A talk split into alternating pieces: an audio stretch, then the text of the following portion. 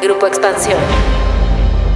México se ha convertido en un país altamente peligroso para ser joven. El homicidio es la principal causa de muerte entre los jóvenes y la violencia está marcando a las personas en su edad más productiva para el desarrollo del país. Desde hace 17 años, cuando inició la llamada guerra contra el narcotráfico, las cifras de asesinatos se han disparado y ya son más de 153 mil los jóvenes que han muerto a manos de otra persona. De acuerdo con datos del INEGI, tan solo en el 2021, el año más complicado de la pandemia de COVID, hubo más personas entre los 15 y 29 años que murieron a causa de la violencia que en accidentes o por la enfermedad global. Pero, ¿qué consecuencias para el país tiene esta situación? ¿Por qué los programas sociales no han podido contener la violencia? ¿Cuáles son las salidas que hay para ella?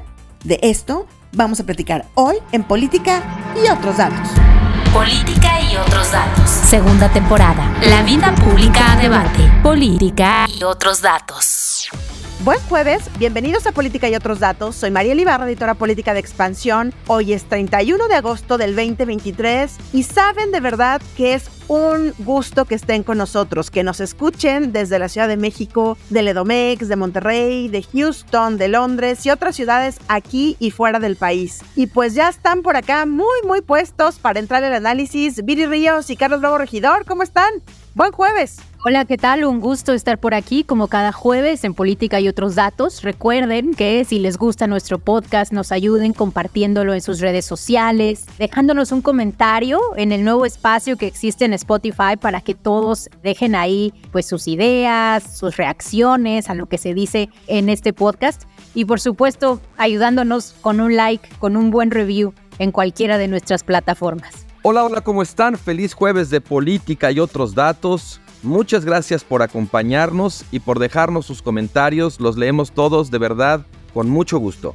Pues hace unos días otro caso más de violencia conmocionó a todo el país. Cinco jóvenes de Lagos de Moreno, en la región de los Altos Norte de Jalisco, fueron desaparecidos la noche del 11 de agosto. Los amigos Dante Cedillo, Diego Lara, Jaime Martínez, Roberto Olmeda y Uriel Galván se habían quedado de ver en un mirador de la localidad y de ahí ya nadie los volvió a ver. Hasta días después que una fotografía y un video de una violencia digna de una película de horror dio unas pistas del destino que pudieron tener, pero hasta hoy no hay nada oficial. Los jóvenes o sus cuerpos hasta ahora no han sido encontrados. Y es por eso que hemos decidido hacer una pausa y hablar de lo que está ocurriendo con los jóvenes en México una población a la que le ha cruzado la violencia, pues que no se frena en el país. Y aquí quiero traer algunos datos que son parte de un reportaje que publicamos en la revista Expansión en abril y que actualizamos en estos días justo por este caso y que de verdad son para sacudirnos y ponernos a pensar y actuar qué es lo que estamos haciendo con nuestros jóvenes. De acuerdo con datos del INEGI, desde el 2006 a la fecha, más de 153 mil jóvenes han sido asesinados en nuestro país. En México, cada día son asesinados en promedio 26 jóvenes entre 15 y 29 años. Viri, estos datos nos estremecen, la verdad, de saber que la población que se supone es la fuerza, la esperanza del país, están siendo víctimas o victimarios de ellos mismos los jóvenes están matando entre sí y pues la verdad es de que ya no sabemos qué pensar, qué estamos haciendo con nuestros jóvenes, Viri. Así es, Mariel, me gustaría empezar dando algunas cifras porque realmente lo que está sucediendo entre las poblaciones más jóvenes de este país es escalofriante. Lo que sabemos es que la violencia es la principal causa de muerte entre jóvenes. Esto significa que es superior a los accidentes, al COVID, a las enfermedades del corazón, a la diabetes, a los suicidios. No hay algo que sea más peligroso para un joven hoy en día que la violencia y es la violencia obviamente ejercida por grupos criminales. No solo eso, también tenemos un problema muy importante de desapariciones. En esta misma nota que nos comentas, Mariel, de expansión, se contabiliza que cerca del 44% de las desapariciones en México son jóvenes, jóvenes de entre 15 y 29 años. Esto significa que desde el año 2006, que es más o menos cuando empieza esta guerra contra los cárteles de la droga, pues han desaparecido más de 100 mil personas. Entonces, ser joven en este país, pues no solamente es tener una mayor probabilidad de morir por homicidio, de desaparecer, sino también una mucho mayor probabilidad de que seas víctima de otros delitos. Les pongo un ejemplo. En los últimos años hemos visto para los jóvenes aumentos en lesiones, en delitos de corrupción de menores, en delitos de tratas de personas, en extorsión y por supuesto también en feminicidios y en delitos que afectan a las mujeres. Esto nos habla de un México distinto al que de pronto nos imaginamos. Cuando hablamos de la violencia en México, pensamos que la violencia sucede en todas partes, en todos lados y a todas las personas. La realidad es que la violencia en este país está muy enfocada, mucho más de lo que en ocasiones hemos visibilizado. Y esta violencia tiene por víctima, en su mayoría de las veces, a jóvenes, a personas menores de 30 años que en ocasiones ni siquiera han empezado su vida productiva y ya se están enfrentando a los problemas más graves de inseguridad y de delincuencia que tiene este país. Bueno, pues un poco para complementar este panorama de las cifras que, nos daba Viri, yo quería hablar un poco de Lagos de Moreno. Yo tengo familia por allá y contarles un poco, pues, cómo lo están viendo ellos, cómo lo están viviendo ellos. Lo primero que, me doy cuenta es que, bueno, desde luego están muy dolidos, muy acongojados, vamos a decir, por, lo que está pasando. Y bueno, pues también, obviamente, además de la preocupación que tienen eh, a nivel local, pues también están preocupados por el hecho de que de pronto Lagos de Moreno aparezca en las noticias por una cosa así. En general, lo que yo logro recabar es que pues sí, tienen miedo. Ellos lo que me comentan es que no hay indicios de que el, derecho de piso como tal, que la extorsión esté generalizada ya a un nivel muy masivo, pero que ya empiezan a ver algunas muestras de que quizás las cosas evolucionen en esa dirección. Dicen que esto que pasó con estos chicos, bueno, obviamente se volvió noticia por el video que circuló y que incluso algunos medios de comunicación mostraron. Eh, dice, pero bueno, ha habido atentados contra muchachos antes también, eh, digo, no, no, no que se hayan enterado de esta brutalidad, pero que no es la primera vez que pasa y que, como decía, empieza a haber ya algunas extorsiones de las que se enteran, sobre todo con restaurantes y bares, ¿no? Dicen que desde luego ha bajado mucho el turismo regional y que la gente sigue saliendo a trabajar pero las actividades, digamos, de salir más a restaurantes, a bares, incluso a casas de otras personas, ya sabes, así los viernes o los fines de semana, que sí ha bajado. O sea, que no hay tal cosa como un toque de queda formal, pero que informalmente, pues la gente empieza a organizarse como sabemos que ha pasado en otros lugares, ¿no? Para tratar de minimizar su exposición, para tratar de, de minimizar su riesgo, ¿no? En general, la percepción también es de que las autoridades pues se, hacen guajes, se hacen ojos ciegos, dicen allá, en todos los niveles, o sea, desde el alcalde, la policía, el gobernador, también están muy dolidos con el presidente, ¿no? Con este tema de que hizo un chiste en lugar de querer responder a, los cuestionamientos. Piensan que hay como mucha indiferencia, mucha negligencia o incluso pues algún tipo de colusión, ¿no? Hay varias carreteras importantes por ahí cerca, ¿no? Aguascalientes, a Guanajuato, a Zacatecas. Te dicen que también hay muchas brechas entre las carreteras y que esas brechas creen que las están usando las organizaciones del crimen organizado y que no están realmente vigiladas. Para ellos en general, y esto me pareció interesante, dicen que pues sí que hay un fenómeno de criminalidad que no saben quiénes son que les parece que no son gente de lagos, sino gente que está llegando de otros lugares, pues a tratar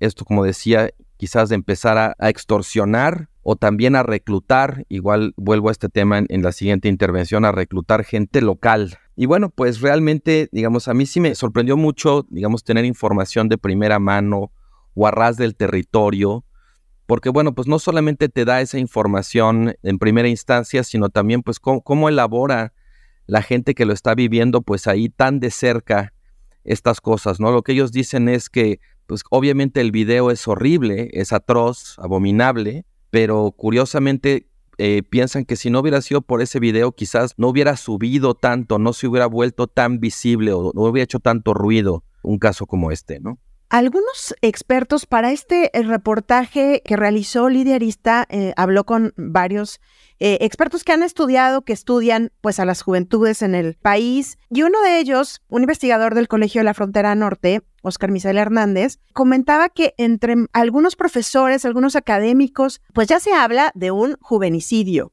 que evidentemente sería la muerte sistemática de jóvenes, pues por todo lo que ha estado pasando en estos últimos tres sexenios en el país. Nada más para redondear un poco la, la cifra de víctimas, son 46.175 los jóvenes que fueron asesinados en el sexenio de Felipe Calderón, 56.718 en el sexenio de Enrique Peña Nieto, y en lo que va del sexenio del presidente Andrés Manuel Obrador son 50.000 449 jóvenes que han perdido la vida, que han sido asesinados. Y también se habla, Viri, y nos hace cuestionar sobre qué está pasando con la respuesta de los gobiernos. ¿Qué pasa con esta generación? Ya se habla en algunos casos también de una generación perdida por la violencia.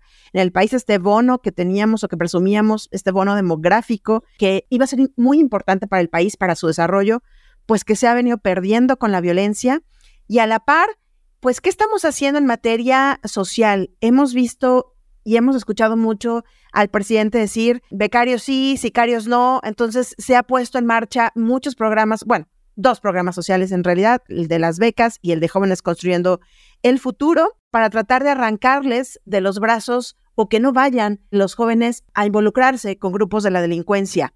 Pero, ¿cómo ha salido esto, Viri? Mira, Mariel, yo creo que la apuesta es la adecuada. Sin duda tenemos que enfocarnos en materia educativa, tenemos también que tratar de que los jóvenes se involucren en el mercado laboral y eso es lo que tratan de hacer las becas y eso es lo que trata de hacer programas como Jóvenes Construyendo el Futuro. El problema es que estos programas han resultado ser muy insuficientes y se enfocan en una parte muy limitada de la población joven y no necesariamente atienden de forma transversal todos los aspectos que dificultan que los jóvenes se incorporen a actividades legales y que facilitan que sean reclutados por los grupos criminales para cometer delitos como secuestro, extorsión, contrabando, corrupción, todo lo que vemos. Un dato muy interesante que nos da la Red por los Derechos de la Infancia en México es que alrededor de 35 mil jóvenes, incluso en ocasiones niños, pero en su mayoría adolescentes,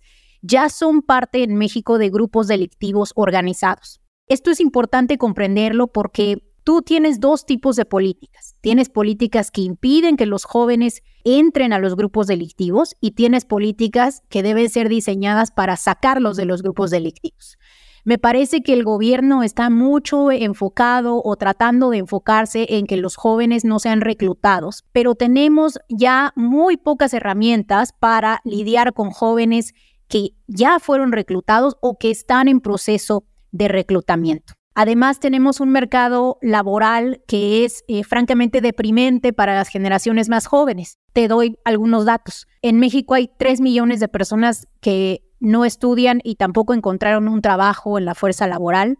Hay, por supuesto, miles de personas sin empleo y además cerca del 60% de los jóvenes no ha terminado y no sabemos si termine eh, su educación. Eh, sobre todo hemos visto una deserción muy importante que se ha dado desde la pandemia, precisamente porque durante este momento en el que las clases se volvieron virtuales, Muchos de los jóvenes simplemente dejaron de asistir a la educación en cualquier nivel que estuvieran, ya sea secundaria o preparatoria, y ha sido muy difícil para el sistema educativo. No ha habido esfuerzos suficientemente efectivos para reinsertar a los jóvenes en la educación formal. Entonces, sí me parece que no podemos minimizar lo que está haciendo el gobierno. Creo que sin duda es una apuesta positiva pero se necesitan programas más amplios, políticas transversales y no solamente pues centrarnos en este par de programas que existen que no han tenido la amplitud de resultados que necesitamos. Es que justo platicando yo, y bueno, esto nada más para traer la colación, por ejemplo, platicando en la entrevista que hicimos con Marcelo Ebrard, uno de los aspirantes a la candidatura presidencial de Morena, él nos ponía un dato que viene a cuanto aquí, decía, es que el número de recursos que tiene el crimen organizado ahora mismo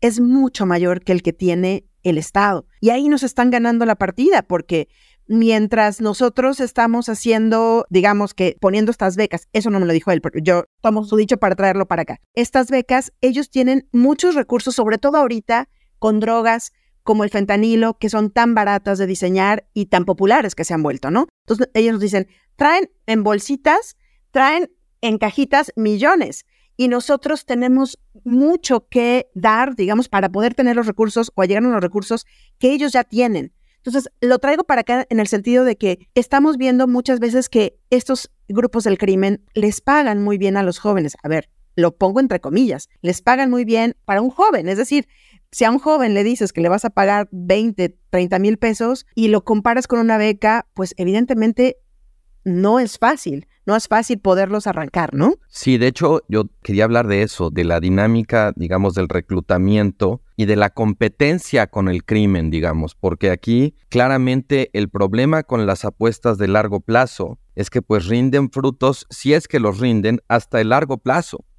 Y mientras que se hace en el corto plazo, yo creo que para llegar a ver los posibles resultados de la estrategia de largo plazo, pues va a tener que pasar mucho tiempo y en el Inter hay un fenómeno de violencia y de criminalidad que exige ser atendido en lo inmediato. Y este tema de las becas, pues sí, justo también de la información que yo logré recabar con personas que viven en Lagos de Moreno, pues decían es que sí, o sea, aquí un joven recién egresado o de preparatoria o de la universidad, pues puede estar ganando entre 6, 10 mil pesos mensuales y de pronto quienes ofrecen reclutar les ofrecen 20, 30, 40 mil pesos mensuales.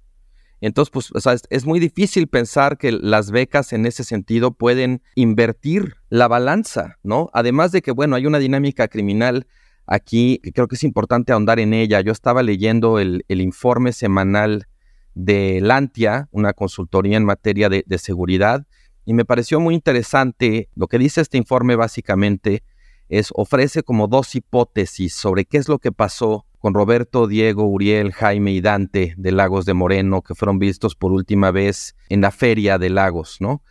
La primera hipótesis es que los criminales responsables de estos hechos son gente del cártel de Sinaloa, en particular de la facción del Mayo Zambada, que llevan mucho tiempo tratando de entrar en la región de los Altos de Jalisco, que suele estar controlada por el cártel Jalisco Nueva Generación que el video que circuló en las redes pues trae una marca de agua, de hecho, que dice MZ y que podría estar haciendo justamente referencia a esta facción del cártel de Sinaloa, que pues MZ son las siglas del Mayo Zambada. Pero la segunda hipótesis, dice Lantia, y que es la hipótesis más plausible, es que detrás de este evento haya estado más bien el cártel Jalisco Nueva Generación, que de alguna manera monta esta puesta en escena tan extrema con estos cinco jóvenes para tratar de generar terror, generar alarma entre la población local y con ello tratar de entorpecer el reclutamiento que podría estar tratando de llevar a cabo el cártel de Sinaloa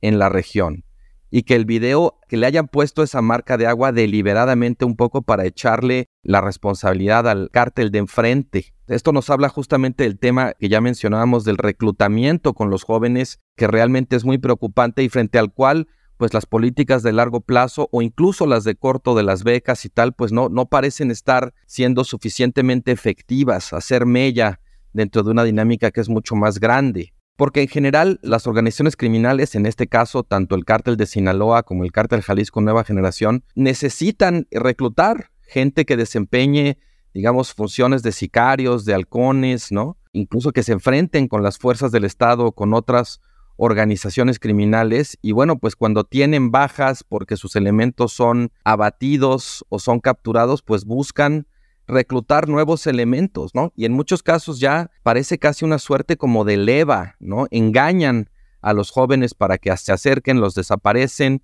y los reclutan, digamos así, a la fuerza. Entonces, bueno, pues eso realmente sí nos pone enfrente, me parece, la gravedad de un fenómeno que, bueno, no solo las políticas, sino también el propio discurso gubernamental se queda muy corto. O sea, realmente aquí los niveles de capacidad de organización, de poder de fuego, los recursos económicos con los que cuentan las organizaciones criminales, pues demandan una política mucho más agresiva, mucho más activa y pues sí, que, que esté a la altura del reto que se está enfrentando porque claramente en este momento pues no están rindiendo los frutos que, que, necesitan rendir. Esto es muy desolador, Carlos y cada que tocamos estos temas de violencia e inseguridad, al menos a mí me pasa, te quedas con un hueco en el estómago porque dices, ¿en qué momento nos pasa un nuevo suceso que viene a estremecernos más que el anterior? Decían por ahí en redes sociales, con eso que sucedió a los jóvenes, ahora en dónde va a estar el epicentro de la tragedia en México, ¿no? Así vamos,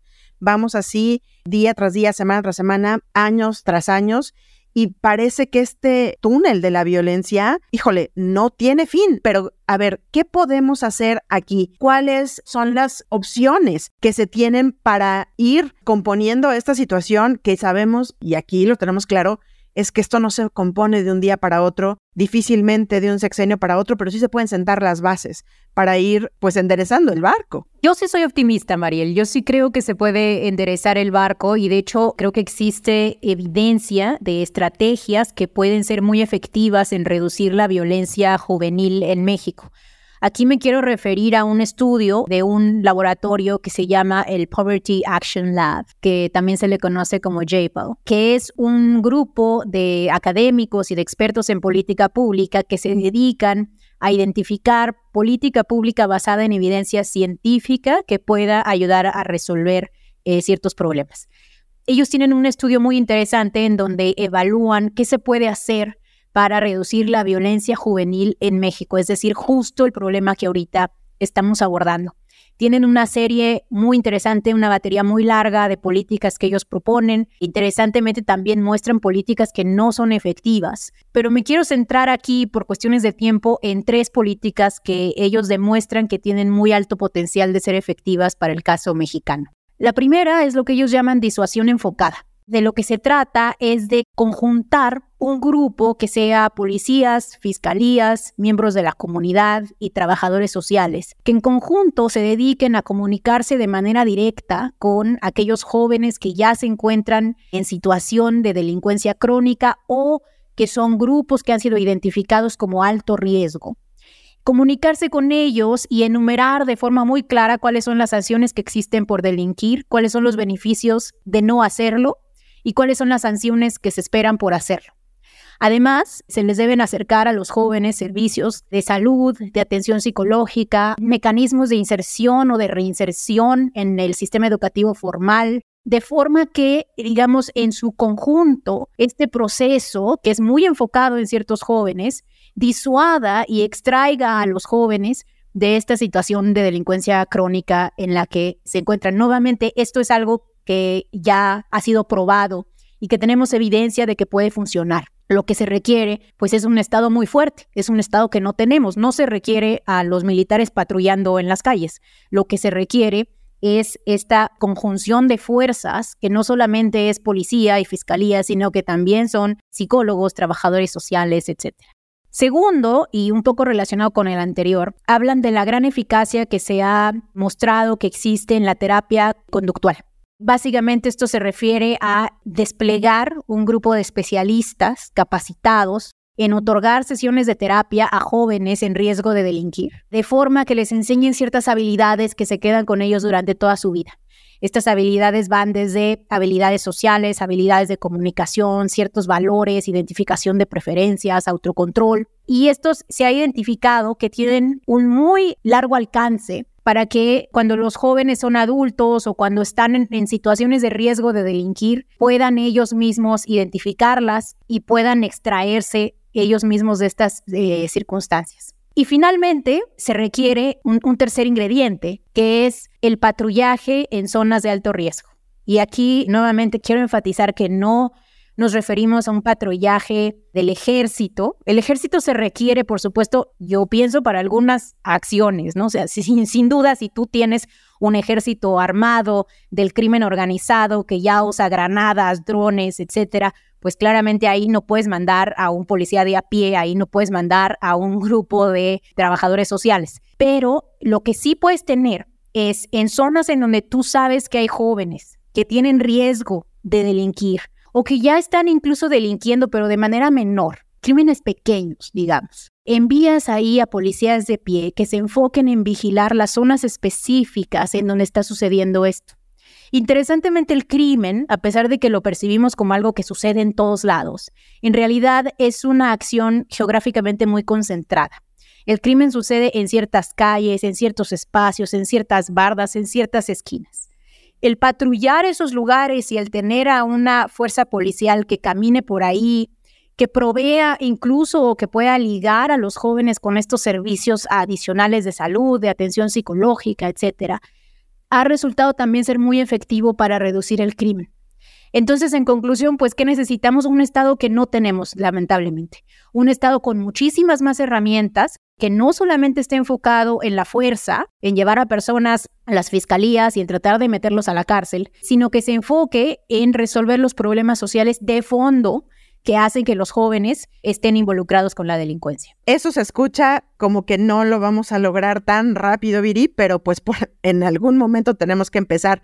Carlos, ¿tú qué dices? ¿Cómo empezar con esto? Es que sí, justo digamos, la cuestión es que si no hay capacidad y no hay voluntad, son como dos premisas indispensables. Si no, si no tenemos eso, pues difícilmente habrá receta de política pública que pueda funcionar, ¿no? El problema aquí, pues sí, justamente para implementar las políticas, es por un lado tenemos instituciones muy débiles en términos de recursos, en términos de capacidad de fuego, incluso en términos, me parece, de personas, ¿no?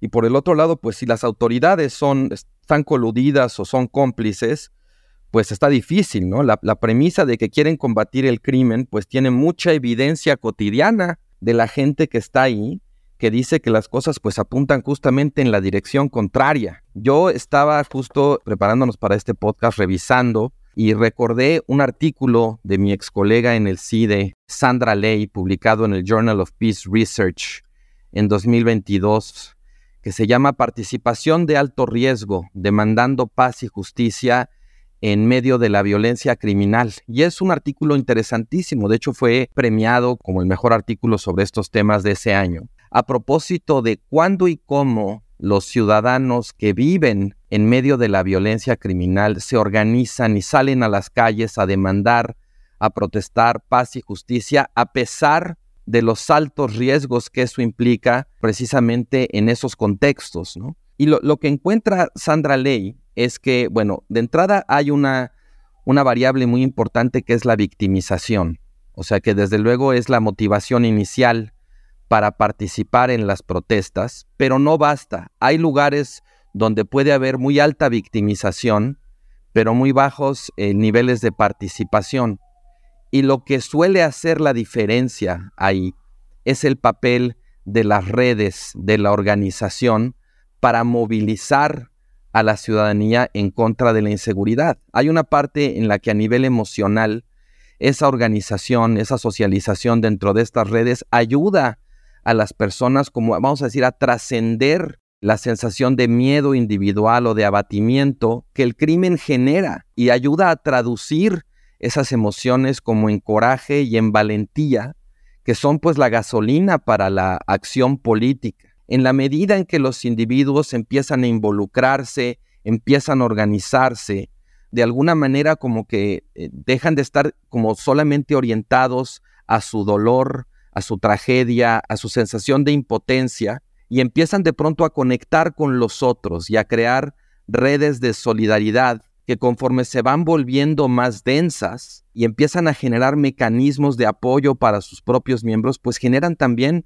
una sensación de seguridad y terminan de alguna manera cambiando las percepciones del riesgo y de la efectividad asociada con la participación colectiva contra el crimen. Entonces, bueno, al final, digamos, lo que termina de alguna manera indicando este artículo y la, evidencia que encuentra es que no basta con la experiencia de la victimización y hay una variable muy importante que incluso termina generando presión precisamente para que, se, que haya voluntad política, ¿no? Hay un contexto de exigencia que obliga a las autoridades a tener que reaccionar y tiene que ver con eso. Creo que vimos algunos indicios en las manifestaciones que se organizaron enfrente de la, de la iglesia de Lagos, ¿no? donde la, sociedad civil se está organizando y de alguna manera la sociedad se ayuda a sí misma con estas redes de solidaridad, pero también genera un contexto de exigencia política para que las autoridades a las que sienten completamente desinteresadas o incluso coludidas, pues sientan la presión social para empezar a hacer algo. Pues ya estamos a unos días de conocer quiénes serán los futuros candidatos y candidatas a quienes les urge de verdad meterse a estos temas, diseñar verdaderas políticas públicas, empaparse, sentarse, leer parte de los papers y documentos que hemos eh, referido aquí, acercarse a los expertos, pues para poder frenar la violencia y que no estemos esperando, como decíamos ya, cuál va a ser el siguiente episodio de la tragedia nacional. Muchísimas gracias por acompañarnos hasta el final del episodio. No olviden activar el botón de seguir, la campanita de notificaciones, ponerle cinco estrellas y compartir si este podcast les gustó. Recuerden dejarnos sus comentarios y críticas en esta nueva sección de Spotify y recuerden también que en la descripción dejaremos los enlaces a las notas y documentos que se han referido aquí. Ya saben, para los que se quieran clavar más en estas referencias. Y también pueden comentarnos en arroba expansión política, arroba Carlos Bravo Reg, arroba Virillón Bajo Ríos y arroba Mariel F. Este podcast fue producido por Mónica Alfaro y Leo Luna. Cuídense mucho, nos escuchamos en el próximo episodio. Bye bye. Toda la información, detalles y seguimiento de los personajes políticos de México y el mundo en política.expansión.mx. Me enteré en expansión. Política y otros datos es un podcast de expansión.